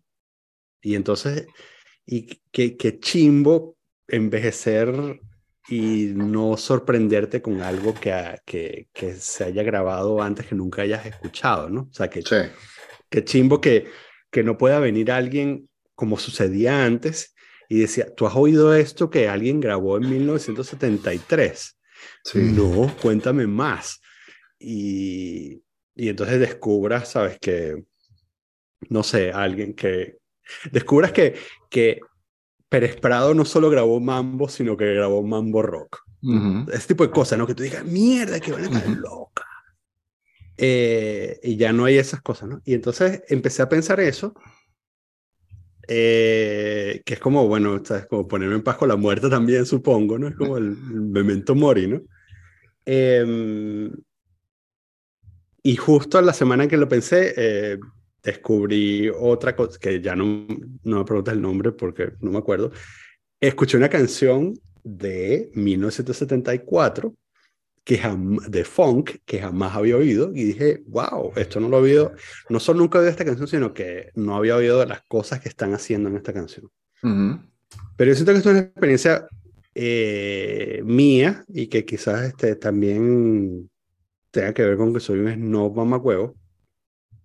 Quería saber si esto solo lo estoy sintiendo yo o si ustedes han sentido algo así. Pero es que yo creo que, que a pesar de, fíjate, fíjate una, una primera reflexión, eh, eso ocurrirá ahora a, una, a alguien que eh, joven, que esté en sus veintitantos, que que tiene más exposición porque hay muchas más formas de llegar a música, ¿no? Ocurrirá, no sé. Eh, mm, me temo que quizás no por un asunto de atención, pero pero eso también lo que dice es que la radio venezolana era buena, porque nuestro input era ese. Nuestro input era ese. Y bueno, luego, eh, claro, también los programas especializados que eran, que en Venezuela siempre hubo, eh, programas de música especializados muy buenos.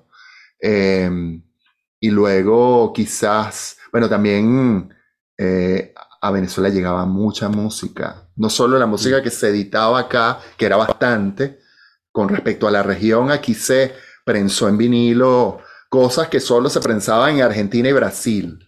O sea, a ese, nivel estábamos. Incluso hay cosas que solo se prensaban acá. Eh, entonces creo que estábamos muy expuestos a una buena radio, había mucha, llegaba mucha música, se editaba mucha música acá y se traía mucha música importada.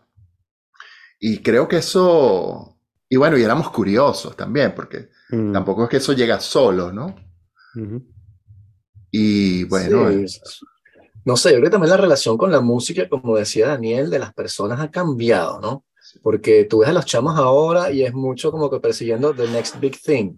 Sí, E incluso dentro de lo que escuchan ellos, por ejemplo, de, de- rap, creo que escuchan los chamos por lo menos en Francia, estoy seguro que les encanta el rap actual, pero tú le dices, coño, escúchate esta vaina que hicieron hace 15 años unos raperos que hacían beatbox o boombox, y los tipos van a decir, oh, eh, sí, ok, eh, pero, pero mi carajo este que canta en autotune, marico, este es el chivo de la vaina, weón. sí, Entonces hay como menos apreciación también por el, la parte, no sé, histórica de la cosa. Yo no veo muchos chamos ahorita escuchando música así, por, entre comillas, vieja, sino una cuestión de perseguir el nuevo TikTok que va a salir, ¿no? Y, este, y sucede mucho. Y me metí en problemas en la, en la oficina, de hecho, por eso, porque se pusieron a hablar de música.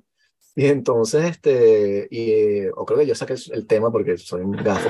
Pero está hablando de un grupo que se llama, de, de, de un grupo coreano que se llama Blackpink, que que escucha mi, mi hija, le encanta y perfecto, tiene nueve años, pero entonces una caraja en la empresa que tiene 27, un 28, coño, a mí me encanta ese grupo, y yo, pero esa, o sea, eso no, no es música, weón, o sea, y la cara me dice, coño, pero ¿cómo que no es música? Y le digo, pero mira, o sea, lee los productores de la canción, las tipas, esas tipas no escriben música, no tocan instrumentos, ni siquiera escriben la letra. Eso para mí, personalmente, no es música. A mí me gusta un Jack White ahí que está con la guitarra echándole bolas que dice su vaina, ¿entiendes? Y la cara se ofende y me dice, pero tú no la escuchas, entonces porque tú, tú vas a opinar, yo, pero no te escuché esa vaina para saber que estoy igual, o sea, yo soy Mm. más viejo que tú, yo, yo vi, vi estos ciclos antes, ya que tengas 40 y has pasado por el ciclo varias veces, y me decía, ah, coño, me engatusaron, porque yo le decía, mira, si, si las Blackpink esas dejan de vender discos, se acabó el grupo. Si este Jack White deja de vender discos, no pasa absolutamente nada. El tipo sigue haciendo su, haciendo sus giritas y estará en baretos y qué sé yo. O un Sufjan Stevens, ponte tú. Exacto. Y entonces, este, nada, me ostracizaron así, entonces, ¿sabes? Y Rihanna tampoco te gusta. Y yo, eh, no. Sí, tal cual. Sí. Pero esa apreciación, y después quedé peor porque estaba viendo el, el documental que me recomendó Daniel de los Beatles, y entonces de lo más así, abuelito, y que coño, pero vieron el documental de los Beatles, ese grupo es arrechísimo. No, no digas ¿Pero eso. cuál? Get Back. Get back. Get Back, Ok, sí, ok. sí, sí. Lo estaba, porque yo no soy muy de los Beatles, yo nunca fui Beatlero y admiro mucho los Beatles y se los escucho, pero no soy Beatlemaníaco, no te podría citar así Mm. este, muchas cosas de los Beatles, pero viendo el documental, yo sé como que, coño, esta por más que no te gusten los Beatles, es impresionante el documental per se, tú vas a ver las Claro. claves de todo lo que es el pop, si te gustan los Blackpink, Mm. esto te va a explicar por qué. Bueno, pero eso no les interesa, ¿no? Lo que quieren es la- las lucecitas, este, Sí, las lentejuelas y, eh, y el bailecito. Entonces, bueno, pero en esas estamos. Y a las Blackpink estas le han sacado reseñas ditirámbicas en Rolling Stone y en Pitchfork, así como que esta es la vaina, la nueva vaina del pop y tal, y qué sé yo. Yo, verga, pero ¿hasta Mm. cuándo? O sea, no sé, me da, me- haber vivido no, ya hay- pasado por esa, esa cosa con Hay- hay- Britney, los Backstreet sí, Boys. toda hay un esa efecto mierda. payola también. Sí, exacto. Ujú. Horrible. Eso eh, me lleva a pensar en, ¿será posible que el hip hop viejo no sea arte? Porque no puedes, o sea, si fuese, No perdura, dices tú. si fuese arte, sí eh, tendría esa, esa característica de perdurar en el tiempo, de afectar a alguien de una generación posterior, o sea, de afectar a alguien de, sabes, si, si tú tienes un- una obra de arte y alguien construye sobre esa obra de arte, eh, tú siempre puedes volver a la fuente y decir, wow, qué bolas esto, qué bueno, me gusta lo nuevo, pero qué bolas esto, ¿no? Entonces, eh, quizás entonces toda esa música era descartable, ¿no? Tan descartable no como sé, o sea. Claro, pero, pero los clásicos clásicos, o sea, me costaría creer que alguien que sepa It de takes a música na- o- nation of millions, pero ¿sabes? Nation of Millions, Sup- sí. suponte Sí. que sí, Exacto. o sea, como, como objeto, sí, porque, porque tuvo una influencia en la sociedad, pero el, el- la obra es la influencia en la sociedad, no el producto necesariamente, no, el, no, el, no lo que queda grabado en el... Sí, bueno, yo, estaba pensando, yo estaba pensando en Ready to Die, ¿no? De, de Notorious B.I.G. ¿ok? Que es un disco que yo todavía escucho, ¿no? O sea, cuando, si escucho hip hop americano, voy a tarde o temprano caer en Ready to Die o en Wu-Tang Clan, este, el W y tal. este, y siguen, sí, claro, también yo crecí con eso, entonces es difícil para mí comparar, pero me cuesta pensar que alguien que le gusta, qué sé yo, Kendrick Lamar, no puede identificarse con el disco conceptual, este, sí, de Biggie Smalls. Pero bueno, es eso. creo que somos también muy, tenemos una, una, forma diferente. O sea, crecimos de verdad con esa, esa cuestión de ir a la, la, discotienda. Y sí, yo entiendo que tú en el teléfono no puedes tener todos los discos jamás editados en la historia de la música, y eso está muy bien. Pero el hecho de ir a la discotienda y tener que agarrar el disco, y, y tú tenías 20 bolos, entonces eran como que tres discos, y tenías que ver cuáles agarraba. Y entonces estás buscando productores, entonces tú ya seguro que te ibas a comprar este disco, pero veías otro que, un en vivo que tú no conocías y tú, mierda, pero este está en vivo también, ¿cómo hago? ¿Cuál me llevo? Y después te ibas para tu casa y ponías el disco, y cuando se acababa el disco, como no tenías más discos, lo volvías a poner. ¿Sabes? No pasabas otra cosa, lo escuchabas tres veces seguida y leías la letra y te, te vacilaban los productores. Yo tuve una época que sí, como ustedes, ¿no? Que seguimos los productores. Sí. Y si era, qué sé yo, Flood, yo era como que ese carajo produce un, produce un disco de Nine Inch Nails y escucho todo lo que hace ese carajo. Entonces, por ahí pasa por Depeche Mode y un poco de vaina. Entonces, era, Hasta era por YouTube cosa. pasas. Uh -huh. Exacto. Sí. Uh -huh. sí. ¿Tú qué dices, Eugenio? No, yo, del, yo del hip hop no tengo mucho que decir porque no soy consumidor de hip hop. Uh -huh. Hay cosas del hip hop moderno que me gustan, pero son muy, muy puntuales, que quizás le llego por otro lado, no, no por el hecho de que sean hip hop. Pero sí eso que tú dices es, es, es razonable, es que ¿Qué tanto influenciaste a generaciones posteriores que están moviéndose quizás en el mismo género o géneros que, que, que están conectados? Pues eh, eh, si esa influencia no se ve o no hay una trazabilidad, si posiblemente o tu trabajo estaba sobrevalorado o es un genio que no fue mal reconocido. Sí. Lo digo porque el, también, eh, ¿sabes? Esta, bueno, no sé cuál es el filósofo Vince que dice esto, pero está esta idea de que, o sea, una de las características del arte es que cada vez que tú eh, lo experimentas, experimentas una obra, a lo largo de tu vida puedes sentir cosas distintas. ¿no? Sí, totalmente. Entonces... Con el buen eh, arte, ¿no? Sí. Sí, eso iba, eso iba. Bueno, pero es que es ese asunto, el, el buen arte, ¿sabes? El, el, buen arte es highbrow y lowbrow a la vez. Ese es el buen, o sea, es, o sea, tú, tú puedes oír a Beethoven eh, con, con, conocimiento musical y sin conocimiento musical y puedes tener una experiencia trascendental, ¿no? Siendo dos tipos de personas completamente distintas, ¿no? O sea, un, un por poner un cliché terrible, un, o sea, un albañil que oye reggaetón puede oír a Beethoven y entender que ahí hay algo. Este, uh -huh. Y alguien que estudie música académica puede oír a Beethoven y decir, es que bola este tipo. Y sordo. Este, el, eh, y, y, con la pintura, ¿sabes? Pasa lo mismo. Tú puedes ver, ¿sabes? Un cuadro en distintas etapas de tu vida y decir, uh, entendiste una cosa cuando tenías 20 años no sabías nada de la vida y ahora que tienes 40 y tantos, entiendes otra cosa y tal, ¿no? Eh, y con algún, o sea, yo supongo que tú puedes oír los Beatles cuando tienes 20 años y los puedes oír a los 40 y dices, ah, qué bolas, estos panas, qué bolas estos chamos, además porque eran chamos, ¿sabes? tienen la mitad de la edad que tú tienes ahora e hicieron algo que tú jamás vas a poder hacer, ¿no? este, y, pero no con toda la, no, con, no toda la música así, ¿no? Uh -huh. No, no, para nada. Pero justamente les iba a preguntar eso, este, que en, en la misma vena de lo que vienes diciendo, este, uh -huh. ¿cuáles son los discos o los grupos que de pronto cuando, cuando los escuchabas en los 90, cuando eras chamo, tú, tú jurabas por ese grupo y que, marico, este es el mejor disco, y de pronto 20 años más tarde tú dices como que, ¿qué bolas tenía ahí? O sea, ¿por qué pasé tanto tiempo escuchando esta vaina? O sea, que no entiendes lo que le veías, ¿no? ¿No tienen bandas así? Me pasa con YouTube. Uh, Exacto, YouTube, por ejemplo, sí. Uh -huh. Y yo tuve una época que escuchaba burda Green Day, chamo, pero Green Day el viejo, no el Green Day pop, el primer Green Day y tal, pero pegaba mal. Y decía, wow, y es una banda que sé, no sé, va a tener 20 años que no escucho Green Day, o sea, desde esa vez. Y sin embargo era como la banda por la que yo curaba, pues. Sí. Sí, este, sí, eso, YouTube, aunque, aunque yo creo que, uh, Eh, Aston Baby es un Es un, es un gran disco, sí. O sea, lo que pasa es que YouTube como que se dedicó... yo lo sigo escuchando. Esos son los únicos dos de YouTube que yo... lo que pasa es que ellos como que se dedicaron a, a destrozar su legado, insistiendo en seguir grabando discos, a tal punto que van a sacar un disco este año de grabaciones alternas de, de sus canciones, que, que, las que han soltado, que han soltado como a tres, yo he tenido el masoquismo de escucharlas y son terribles, o sea, Bono cantando, por supuesto, en otra, ya no llega la voz igual, entonces las canciones están totalmente rehechas. Eh, esa insistencia, o sea, coño, tu carrera hasta pop pudo haber sido la carrera de una banda perfecta, o sea, eso era siempre para arriba, pues.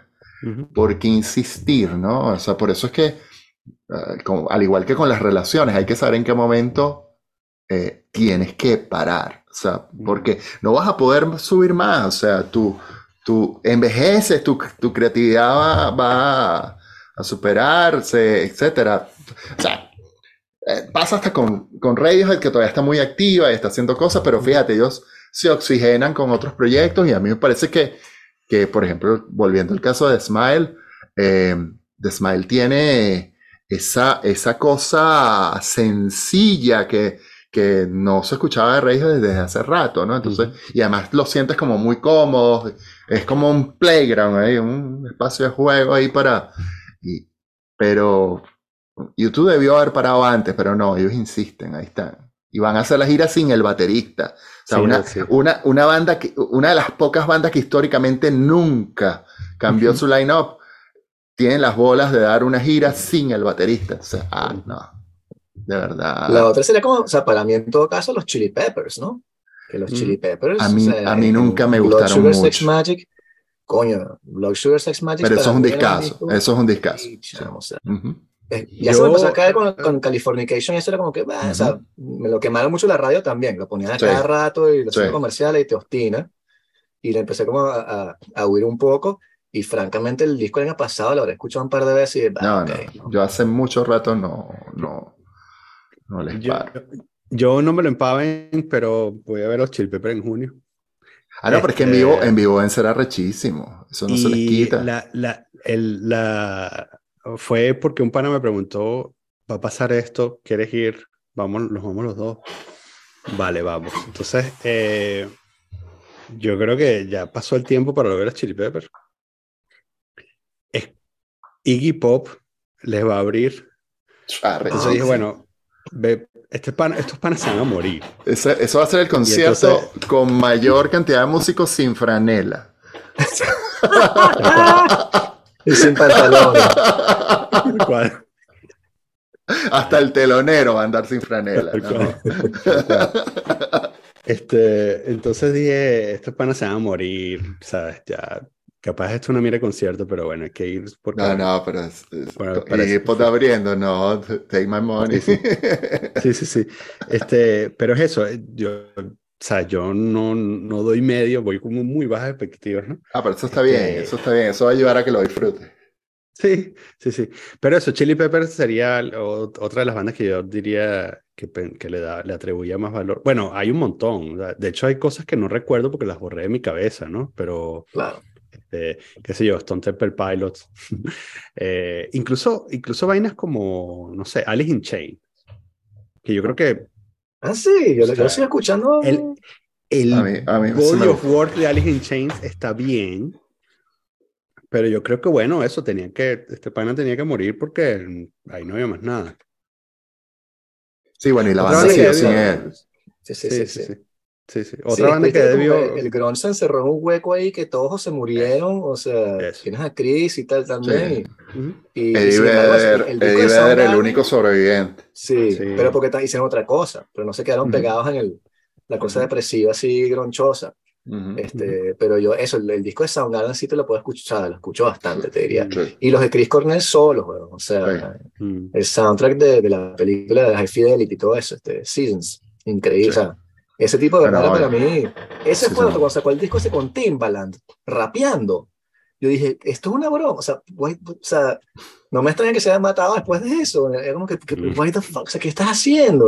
Mm. E, esa fue de, de, las cosas más horribles que yo experimenté en mi vida, fue ver uno de tus ídolos humillados cantando ahí una especie de pop chimo a los 45 años dándose la Sí, rico con las totalmente. mamis moviendo el culo y tú que what the fuck? Sí. Chao, Y horrible. con una voz irrepetible, chamo. Increíble la voz de ese tipo. Sí, sí, sí. Que ese es otro grupo que, que yo pensé que iba a ser mejor de lo que parecía que era Audio Slave. Cuando montaron Audio Slave, yo dije, bueno, ya, este es el grupo. Claro. Y sin embargo, lo escuché, meh, ok, sí, I am a highway, whatever. Why not? Muy chévere. Sí. Pero no, no digo eso. Esos, esos megagrupos, todos los que he montado Tom Morello, este, tenía uno nuevo también y tal, este, que era justamente con Prophets of Rage, ¿no? Que era con, este, con los carajos de, de, de, este, con Flava Flav y esa gente, Chuck D. Y coño, o sea, francamente para escuchar música militante, por ejemplo, me parece mucho mejor Run the Jewels. Run the Jewels, Claro. que tiene mucho más como cuer- cuerpo para mí, en todo caso. Mm. Pero Sí. bueno, este... Ahí, Bueno, chicos, Sí, sí, sí. Mira, Eh, este, hay unos comentarios ahí en el chat que no están, o sea, que no están nada mal. Este, eh, Alex Lance, eh, que dice que, bueno, que hay mucho, mucho rap latinoamericano, ¿cierto? En Argentina, Perú, Sí. México y Brasil. Pero sí, yo no lo... Yo sigo a los raperos venezolanos más por el, por el style y porque lo- me gusta, ¿sabes? Verlos hacer su vida cantando música que porque Mm. escuche los discos. No sé si tiene sentido. Pero Sí. a capela, por ejemplo, me encanta lo que hace este Lil Supa y la, la dupla. Y veo los videos, pero es más en modo como que me, me gusta el rollo así antisistema y tal, y qué sé yo, lo que me da la gana. No es una vaina que haya escuchar así, como que, lamentablemente, ah, pero son, pues, en, el, Sí, en el género son muy buenos.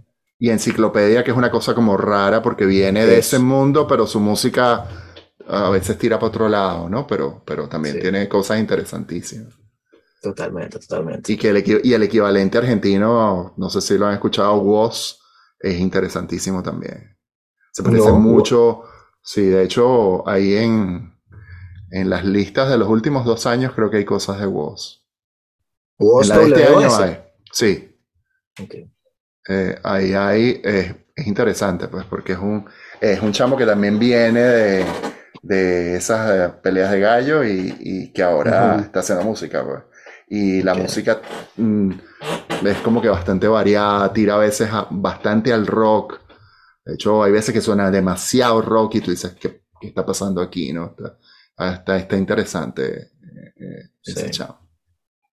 Yo como Sí. soy un viejo, o sea, yo creo que no vamos a salir de este marasmo cultural hasta que superemos la, la moda del autotune, lamentablemente. O sea, hasta que eso siga siendo ¿Por qué el estándar. O sea, hasta que Future siga siendo una especie de, de- de profeta que a la gente le encanta, no vamos a salir de este hueco, loco. Mm. O Two Chains o esa gente. Pero no, no, es, es, un, es una herramienta más, ¿no? No es un... Está sobreutilizada, o sea, es como cuando descubrieron este, la guitarrita así en, en los 80, que todo el mundo se ponía a hacer solos de tapping, y que ese estilo, chamo, o sea, cagó a la mayoría de las bandas, o sea, tú escuchas King Crimson, que es una de las bandas más sólidas para mí, y los discos de los 80 son los peores, porque metieron ese Mm. sonito chimbo, y bueno, no sé, ese es un sonido New Wave, una vez que se superó, llegamos al grunge. O sea, bueno, eso es lo que, esa es mi, mi, mi esperanza es eso, que salgamos de esto con el rock independiente y hay un revival ahí, este, no sé, superemos la cosa. ¿Tú crees que hay espacio para el rock independiente?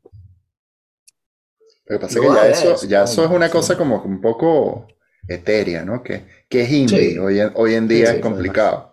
Ujú. Ajá. Bueno, pero yo como que gente con guitarras y baterías y no simplemente un, un sampler ahí y, este, Ok. y un bicho, porque no sé si tú has visto, o sea, supongo que sí, pero cuando tú ves los conciertos de, de- de hip hop, incluso en estadios grandes, es patético, o sea, es un bicho ahí cantando encima de su propio track, que Ujú. entonces el tipo no tiene el oxígeno para hacer rap como es, que es lo único que se le exige, no tiene que leer música ni tocar un instrumento, no tienes que rapear, pero no puedes, entonces canta encima de Ujú. su propia lírica, y si estás en el público no escuchas nada porque todo el mundo está cantando la misma Claro, vaina y se la saben claro. todas, lo cual es impresionante, pero si tú estás ahí para descubrir o escuchar, mm, te jodiste, y eso es como, así estamos viviendo la música hoy en día, y hasta que no pasemos a, a otra cosa, que no son estos momentos TikTok, eh, no sé, siento que, que vamos a seguir un poco complicados, pero bueno, siempre hablamos Sufjan Stevens o, o un Beck, que es otro que les iba a mencionar, que para mí Beck es impresionante cómo se regenera Mm. Sí. cada, cada sí. vez y no, o sea, ese es otro que, que no sé cuántos discos tendrá Beck, weón, pero, o sea, la carrera, como dices tú, sigue, sigue montando, increíble. Sí. Ujú. Que, mm, este, para, para ir cerrando, este, Ujú. es único que crees tú. Si yo estoy huérfano de eh, rock latinoamericano, ¿qué tengo que oír? Para ver. De- que- que- recomiéndame algo para llenar mi hueco de Cerati. Diez años después de Ah, eh, para llenar tu hueco de Cerati Lisandro Aristimuño. Ah, sí, eh, claro. eh, Ah, sí. Muy Definitivamente. Muy bien. em. Para ver. Ok, gracias. Eh, del lado español, escuchar un Joel López que, Ah, no Eh, conozco. Que tremendo cantautor. Él era el que era antes tenía una banda llamada Deluxe. Eh, sus discos solistas han sido magníficos. Quizás tira un poco más al folk, pero tremendo. Em, Joel. Para ver, ¿quién más? Por supuesto, el mató. Sí, el Em, mi amigo Invencible. Mm, eh, Bandón. Quizás sus últimos dos discos no son. son un poco raros, tomando en cuenta su carrera, que tienen como ocho discos ya, es impresionante. Pero ellos tienen eh, un disco que se llama La Danza de los Principiantes, si mal no recuerdo. Sí, La Danza de los Principiantes. Ese disco Ujú. es una cosa increíble. Ok. O sea, de verdad, Ok. son como una isla en el indie rock argentino. Ujú. Eh, ¿qué más? Oye, un poquito de Venezuela, eh, Tomates y Limpiacabezales, creo que son las dos bandas que siguen No acá y que seguía, ok, sí sacan disco este año y todo, est- están, están activos, que bueno, activos Sí. dentro de lo que aplique, ¿no? Pero sí, sí. Mm. Um, el foco el- en la música en Colombia están pasando cosas interesantes, pero en el rock no estoy muy al día. Pero hay una banda de cumbia, cumbia psicodélica Los colombiana, bichos. Sí. Eh, y que No. coño de la madre de la vejez, no me acuerdo del nombre en este momento. Eh, irá para los comentarios, pero es una banda increíble. Además, el sistema solar también en Colombia. Sí, claro. Eh, eh, pero, pero esto es una banda muy posterior a, a- a la aparición del sistema solar y que es increíble. Pero nada, la, la, la vejez, no me recuerdo el nombre en este instante. Ok, ok, ok. Lo escuché muchísimo el año pasado, justamente también por, por haber estado en Colombia, por haber estado en Bogotá. Uh, México, un clásico, pero que quizás no están tan activos. La Barranca es una cosa para mí fundamental. Eh, es como que un proyecto post-Caifanes allí, sin el Mm. cantante. O sea, está, está emparentado allí, pero es otra cosa y, y, pff, tremendo. Um, a ver, ¿qué más? Electrodomésticos ¿Qué más? en Chile. Exacto. No. Electrodomésticos. Electrodomésticos. Sí, o sea, hay un proyecto, ese proyectico está Ok. en- es un proyecto de los 80, pero que Mm, eh, hace poco se revivieron y es- está, está interesante. mm. De Chile, Los Niños del Barrio también, como una banda muy, muy indie, Ujú. indie sudaca. Eh, está muy interesante, hicieron un buen disco el año pasado, los vi en vivo también y pff, suenan, suenan tremendo. Ok. Sí, sí. Bueno, tenemos Bueno. tarea. Tarea. weón.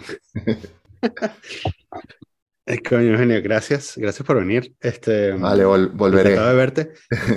vamos a hacerlo más frecuente. Sí, Este, me encantaría que pudiésemos hacer una cosa así. Vamos a ver si, si lo logramos. Este, de que por ahí cerca de final de año tengamos esta conversación y, hablemos ahí de qué nos gustó este año. sí, sí, Vamos sí, a vamos, vamos, cuadrar a, una cosa así. vamos a planificarla, sí. Sí, va. Bueno, Un gran abrazo, pana. Igual, gusto estar aquí con ustedes, hablamos.